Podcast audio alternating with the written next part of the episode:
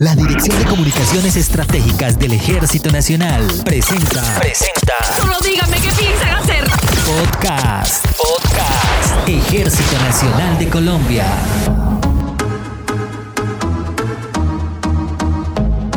Hola, ¿qué tal amigos? Bienvenidos a este nuevo episodio del podcast del Ejército Nacional de Colombia. Hoy vamos a hablar del BMX. BMX. ¡Venga! ¡Explosión total! La colombiana por el centro todavía no domina. No tiene Estamos acostumbrados a escuchar del BMX por nuestra medallista olímpica Mariana Pajón.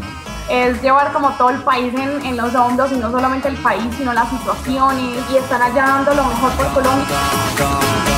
Pero también hay otra disciplina en el BMX que este año también se incorporó en los Juegos Olímpicos de Tokio. Estamos hablando del BMX Freestyle. Soy el cabo tercero Juan Esteban Agüero Osorio, soy de la ciudad de Medellín. Actualmente practico BMX, que es una afición que tengo hace aproximadamente siete años. Juan Esteban, este antioqueño de tan solo 22 años de edad, no solamente es cabo tercero ya comandante de escuadra cumpliendo con la misión impuesta por sus superiores, sino también es un aficionado y practica el BMX en la modalidad de freestyle.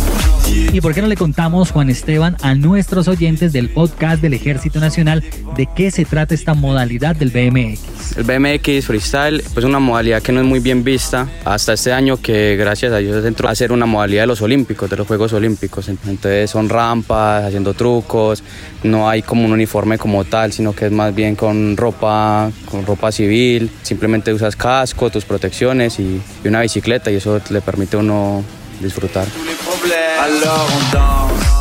Bueno, ¿y cuál es la diferencia entre freestyle y BMX que practica, por ejemplo, Mariana Pajón? El BMX, el, como el racing, el bicicross que se conoce, como es, tiene un apoyo y es en una pista y es con sus reglamentos y todo, entonces tiene como a ser mejor visto que el de nosotros porque el de nosotros es más urbano.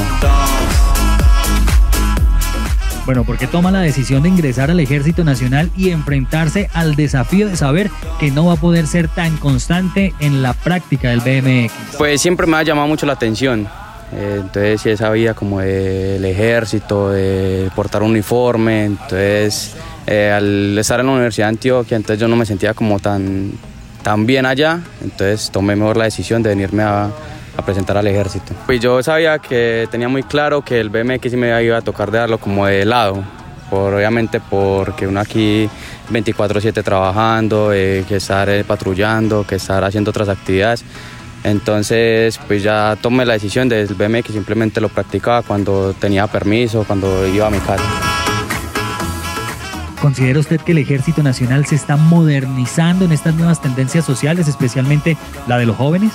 El ejército está transformando, pero a medida que uno va pasando los años, uno nota que ya hay más apoyo como a cosas que realizan los jóvenes, como a esas actividades que normalmente no se veían aquí en el ejército.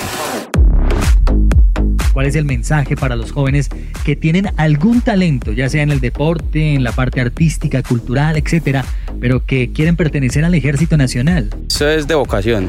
Si realmente uno siente y le gusta y lo mueve como esa pasión, hay que hacerle.